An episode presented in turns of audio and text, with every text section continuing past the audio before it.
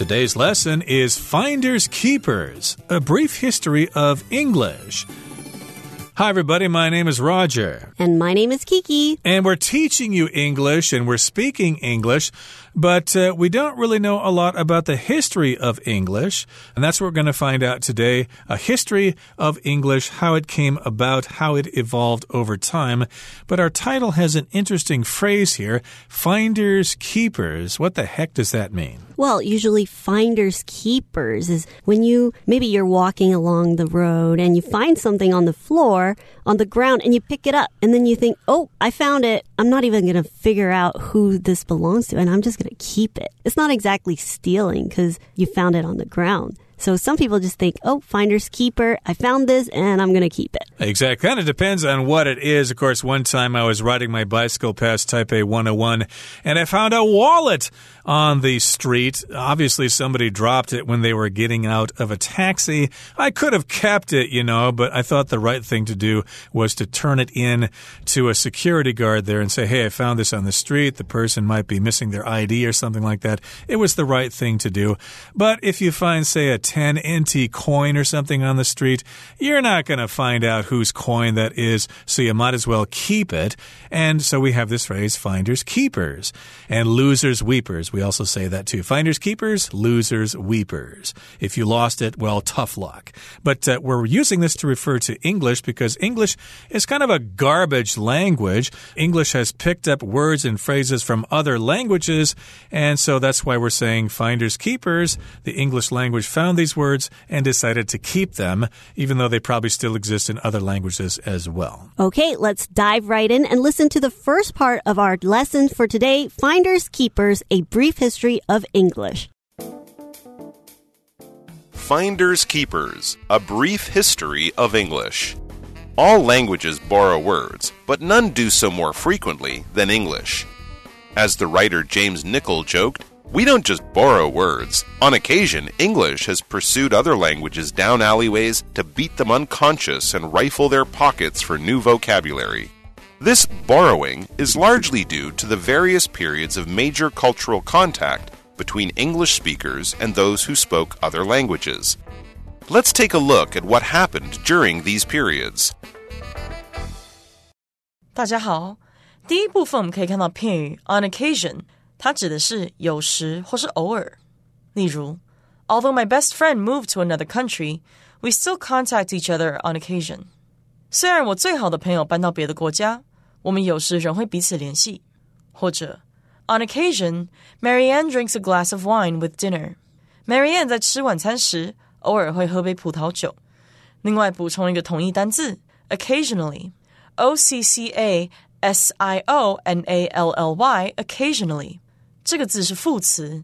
例如，Harry went for a long walk, occasionally stopping to take pictures. Harry 走了很长一段路，偶尔停下来拍拍照。又或者说，Isabel occasionally meets up with her old classmates from high school. Isabel 偶尔会和她的高中老同学见面。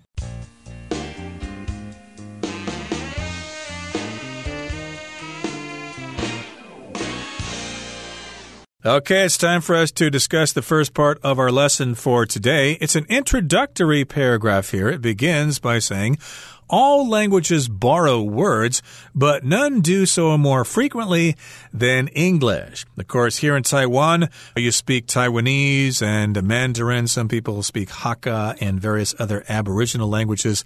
And of course, in the process of learning Chinese here, I've discovered that, uh, hey, you borrow a lot of words from other languages, and sometimes you transliterate them, like modem, for example. It's actually modem. You use that word a lot without using the Chinese term for it. So, indeed, languages do borrow words, but English actually borrows the most of them, it seems. Right. And as the writer, James Nicoll, joked, we don't just borrow words on occasion. English has pursued other languages down alleyways to beat them unconscious and rifle their pockets for new vocabulary. So James Nicolls, he joked and he said, English, they really chase down all these other languages to really grab their words, to really take their words and put it into the English language. So here we have the word alleyways.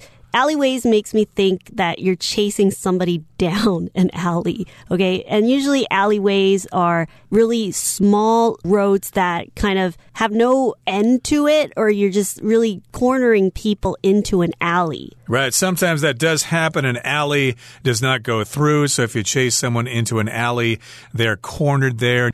And I think that's what James Nicoll is referring to.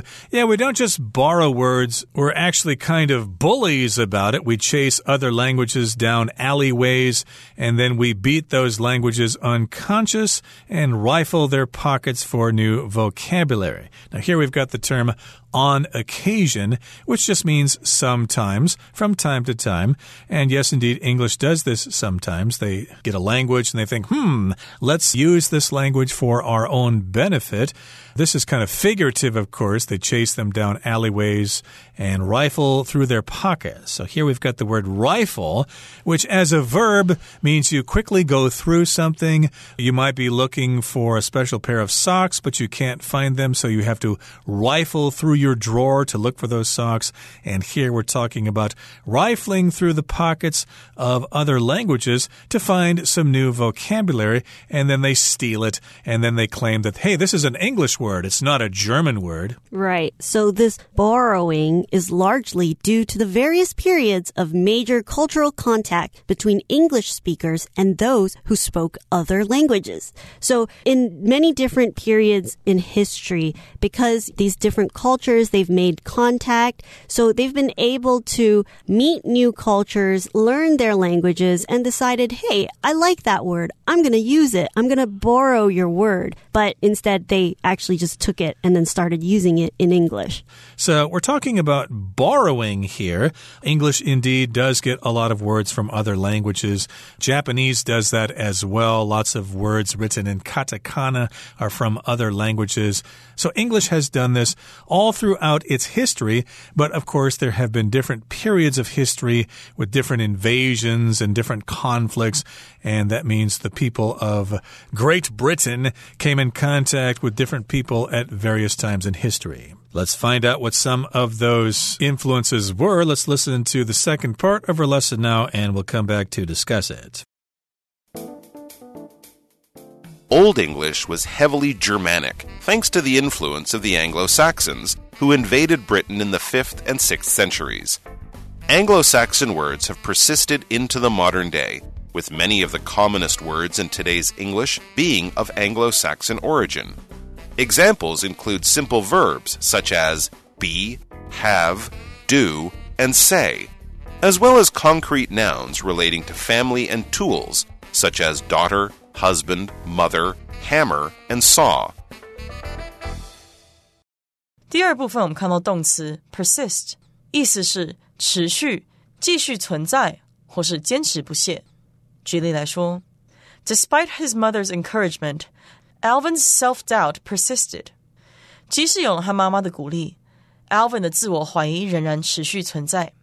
又或者说，Jane persisted in her pursuit of a higher-paying job abroad。 Jane 坚持在国外找较高薪的工作。再来，我们看到形容词 concrete 这个字还可以念作 concrete，指的是具体的、确实的或是有形的。例如 there is a concrete plan in place to save the company from ruin. 为了拯救该公司免于破产，有一项具体的计划准备就绪。或是 We can't go forward with this lawsuit unless we have concrete evidence. 除非我们有具体证据，否则无法进行这项诉讼。再举一个例子：The scientist provided concrete evidence of climate change. 该科学家提供了气候变迁的具体证据。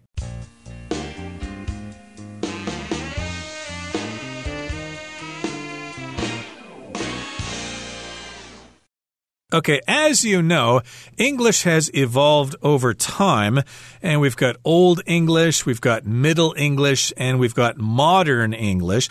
And the earliest form would be Old English. And according to the second paragraph here, it says it was heavily Germanic thanks to the influence of the Anglo Saxons. So the Anglo Saxons are actually a group of people that were living in England in the early Middle Ages. But these people, they weren't always from England. They weren't always British people. They actually came from various groups in Europe, in the mainland. So they could have been from Germany. There were some Scandinavians. So these were the people that build up the Anglo-Saxons.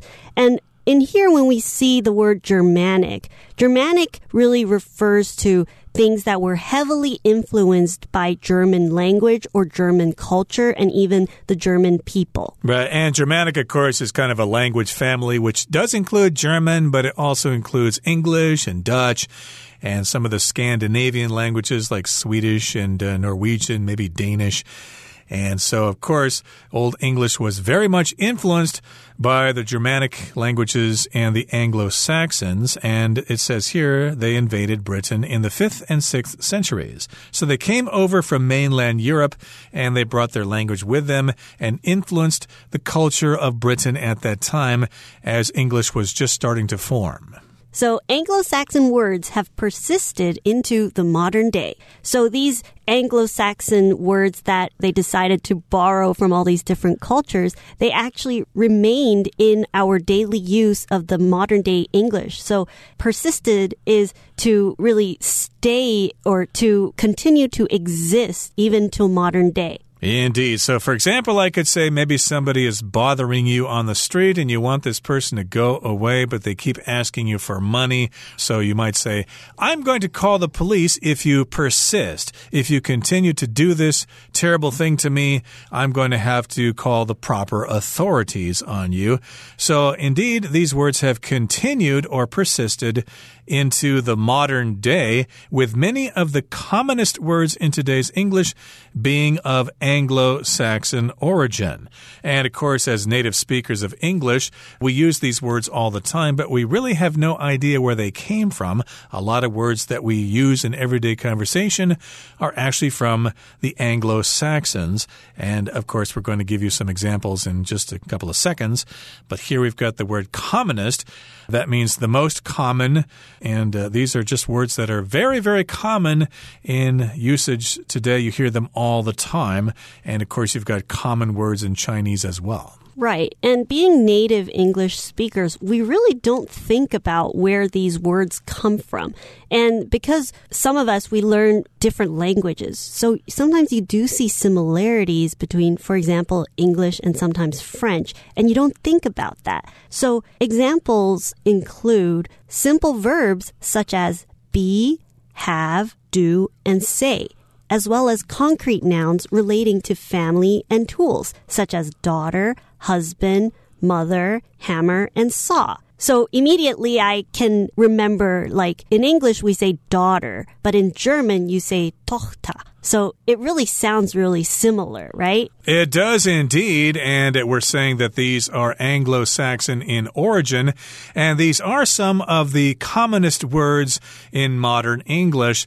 Of course, the be verb has to be the most common word. I am, you are, she is, etc., etc. And have, do you have time? Yes, I do. What do you say? These, of course, are all very common in modern day usage. And we've got concrete nouns relating to family and tools. So a concrete noun in this usage just refers to a word referring to an actual thing that exists. So, of course, you've got uh, family members, daughter, husband, mother, and then we've got some tools here a hammer and a saw. And I don't know if we've got any words from Anglo Saxon that refer to a screwdriver or uh, nail clippers or something like that. That brings us to the end of the second part. Now, let's go ahead and listen to the third part. English has also been highly influenced by Latin. Some Latin derived words, such as cheese, fork, street, and wine, made their way into English via Germanic tribes. But a later wave of Latin words entered English when Christian monks and missionaries arrived with the intent of converting the Anglo Saxons. These words were mostly religious. For example, candle and mass both entered English at this time. 第三部分我们看到单字 derive，它是动词，意思是使起源于或是来自。举例来说，The majority of English words are derived from either Latin or German。大多数的英文字不是起源于拉丁文，就是德文。又或者是，The word shampoo derives from an Indian word meaning massage。shampoo 这个字是起源于一个印度字，意思是按摩。 最后我们看到介系词 via，也可以念作 via，它的意思是经由或是透过、凭借，像是 Please contact me via email if you have any questions or suggestions。如果你有任何问题或建议，请透过电子邮件与我联系。也可以说，I sent Jeff a message via social media, but he never replied。我只有社群媒体向 Jeff 传送了一则讯息，但他从没回复我。 再举一个例子，Richard streamed video to his television via his Wi-Fi network。Richard 透过无线网络把影片串流到电视上播放。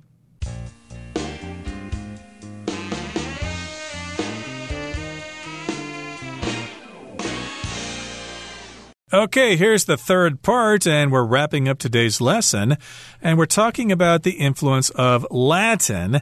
English has also been highly influenced by Latin, or Latin, as someone might say. That's the language that the Romans spoke. Right. And some Latin derived words, such as cheese, fork, street, and wine, made their way into English via Germanic tribes. So here we see Latin derived. Derived means to come from something. So Latin derived means these words came from Latin or came from Latin origins. So they came from the people from Rome, the languages that they spoke. They came from here. They came from this culture. Right. And to derive means it comes from a certain source. We could say, oh, this medicine is derived from an herbal plant.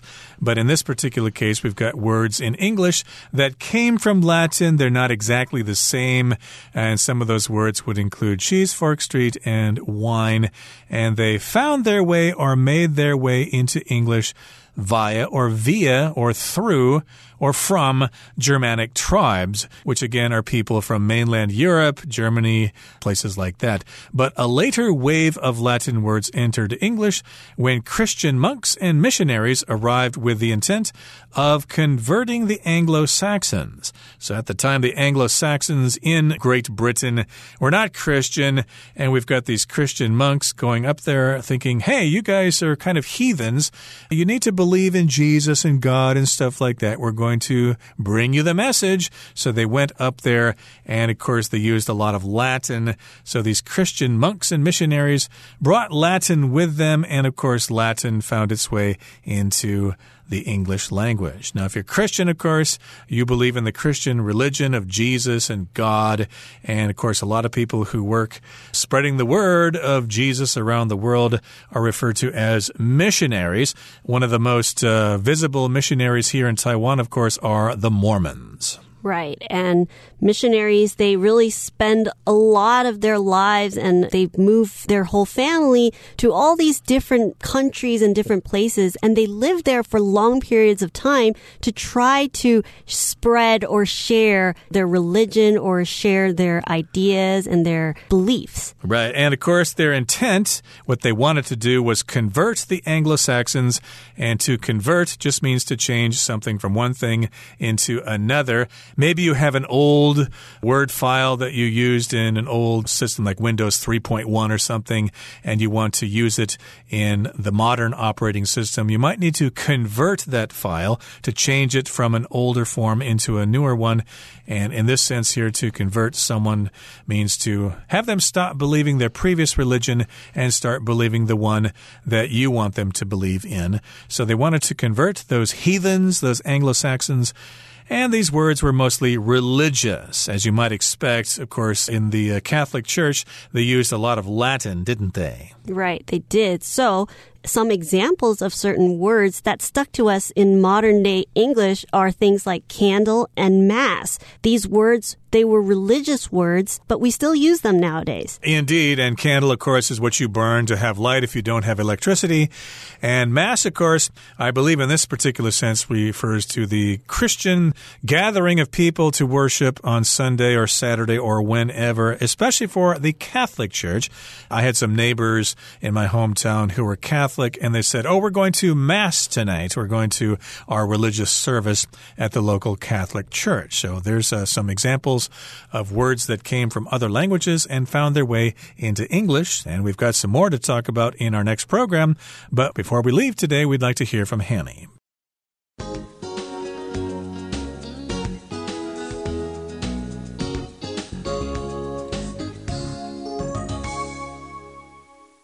各位同学，大家好，我是 Hanny。我们来看今天的文法重点。课文第一部分有一句写到。 This borrowing is largely due to the various periods of major cultural contact between English speakers and those who spoke other languages. 这种借用主要是由于说英语的人和说其他语言的人 在各个不同时期重要的文化接触。那么句子里面用到 those who spoke other languages 来表达说其他语言的人。那我们来学这个用法。Those who 加动词就表示凡是怎么样的人，那些怎么样怎么样的人。其中的 those 就是指 those people 那些人。那我们不知道在讲哪些人嘛，所以后面接了 who 引导关系子句来修饰先行词 those，去修饰它，形容说是那些怎么样的人，凡是怎么样的人。特别注意关系子句里面的动词要用复数型哦。假设我们说 those who are interested in adopting animals，就是说那些想要领养动物的人。Those who haven't seen the movie，就是说没看过那部电影的人。好，另外我们要介绍的是片语介系词 due to，它表示因为、由于，意思就跟 because of 或者是 owing to 差不多。后面常常会接名词或者是动名词来说明原因。那这边要补充几个要点，第一个是。Due to 和 owing to 是比较正式的用法，比较常用在正式的公告里面，可能像是政府宣布的消息啊，航空公司宣布因为某些缘故而取消班机之类的。那么，because of 在口语中则是比较常用的。好，在第二个重点是说，due to 和 because of 可以接在 be 动词之后来当补语用。那么，owing to 是不能用这样的用法的。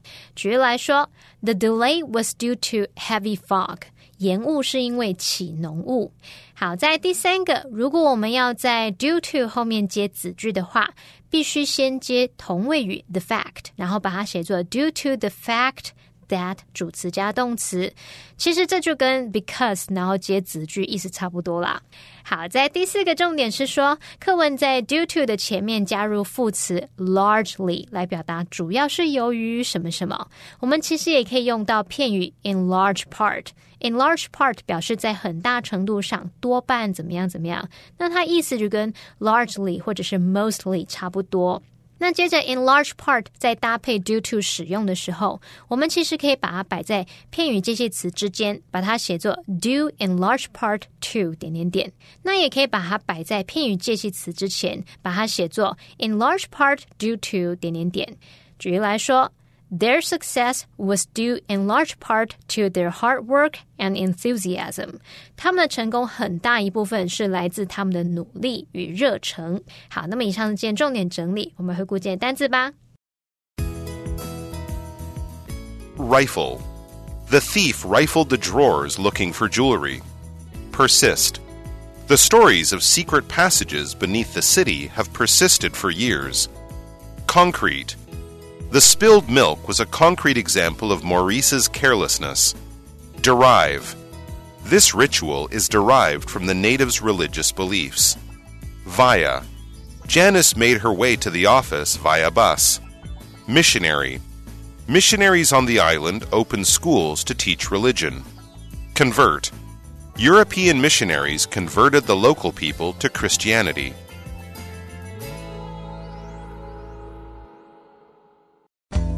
Well, that brings us to the end of another edition of our program, and please make sure you join us again next time. From all of us here, I am Roger. I am Kiki. See, See you, you, next time. time.